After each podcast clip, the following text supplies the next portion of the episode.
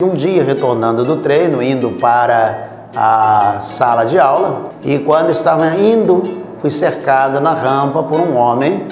Ele estava com um grupo e as pessoas disseram: Olha, tem uns camaradas estranhos aí na faculdade, estão distribuindo Bíblias. E ele me parou, ele falava inglês, estava com um grupo de outros que falavam português. E ele me perguntou em inglês se eu tinha Bíblia, eu disse que não.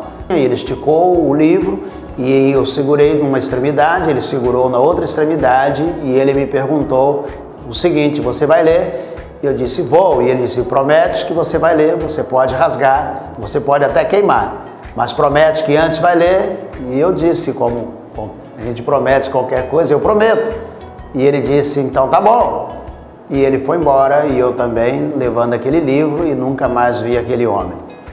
Na verdade, eu levei o livro para o laboratório, coloquei numa bancada atrás de uma balança. Eu pensei, vou largar aí. E quando terminou a aula, eu estava no pátio, tinha um colega de turma que a gente chamava de Pinóquio, tinha o nariz comprido, e ele apareceu lá longe na rampa, gritando: Celso, você esqueceu sua Bíblia. E todo mundo na faculdade, os colegas disseram: Bíblia, você é Bíblia? Eu disse: Não, não sou. Eu recebi por uma questão de educação eles estavam, estavam distribuindo e um camarada me deu essa Bíblia ainda há pouco. Eu peguei a Bíblia e ele ainda zombou de mim, eu fiquei bastante aborrecido. Peguei e fui para a aula de arquitetura 1 e aquelas pranchetas de desenho, eu coloquei ali por debaixo, ali por detrás, e eu pensei, vou largar aqui, eu não vou andar dentro da faculdade com esse livro. Desci, estava conversando com os colegas, Jorge, Hélio, Cacau, Junto à cantina, de repente apareceu de novo o Pinóquio trazendo o mesmo livro e lá de longe ele disse: Celso, você esqueceu sua Bíblia. E aí eu fiquei muito aborrecido com ele, todo mundo riu, zombou e quando eu engrossei com ele, ele virou para mim e disse: Olha, Papai do céu não gosta. A paz do Senhor, irmão, zombando. A verdade é que eu peguei o livro, estava indignado, envergonhado Fui até o estacionamento e joguei o livro dentro da mala do carro. Quando eu entrei em férias no mês de julho, eu comecei a pensar o que, que eu vou ler. E eu mexi no, na estante vi aquele livro no gavetão da estante embaixo. E eu disse, lembrei do Gonçalves, um colega que fazia odontologia, e ele disse, dizia assim: se você lesse a Bíblia, você saberia. Qualquer coisa que a gente começava a conversar sobre guerras, ele dizia: se você lesse a Bíblia, é, filho mata pai, eu falo, você viu? Ele disse, se você lesse a Bíblia, você saberia. E aí foi, eu falei, vou ler. Quando eu leio para aquele livro, eu disse, eu vou ler. E quando eu voltar das férias, Gonçalves vai ver só, vou dizer que eu já li. Comecei a ler às oito e pouca da manhã até três horas da tarde. Duas e pouca, quase três horas da tarde, eu estava sozinho no quarto, sentado, com a Bíblia no colo, chorando.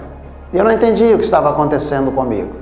Alguma coisa estava acontecendo. Parei de ler a Bíblia, olhei pela janela para fora do quarto, dei um tempo, voltei, peguei e continuei lendo o Evangelho de Mateus, no final do Evangelho, e eu continuei chorando. Saí do quarto, meu irmão, que havia adotado um comportamento de hippie, naquela época, hippie, e ele estava na sala ouvindo música, ele falou, cara, você está em casa Falei, é, eu estava lendo. Que lendo, rapaz? Você está em férias, vai passear. Aí eu disse, não, eu estava lendo a Bíblia. Aí ele tirou os headphones do, do pescoço, se aproximou disse, lendo Bíblia, cara. Falei, é, e se tudo está escrito nela for verdade, nós dois vamos para o inferno. E aí ele olhou para mim, assustado, falou, cara, você está falando igual os crentes. Eu disse, agora eu sou um crente. Voltei no quarto, botei uma calça comprida, uma camisa de manga comprida. E aí quando eu saí, ele ficou ainda mais assustado de me ver. E ele disse, que isso? Eu disse, agora eu sou um crente. Dia 20 de julho eu fui à igreja Batista Primeira de São João, entreguei minha vida, fui batizado dia 28 de setembro. No ano seguinte eu estava ingressando no Seminário Teológico Batista do Sul do Brasil. Eu quero dizer a vocês que dos 200 milhões de Novos Testamentos distribuídos. Eu não posso dizer onde estão os outros 199 milhões 999 mil 999 testamentos. Mas mais importante que guardar o meu nome é você lembrar que eu sou o Novo Testamento dos Gideões Internacionais. Muito obrigado. Que Deus abençoe vocês.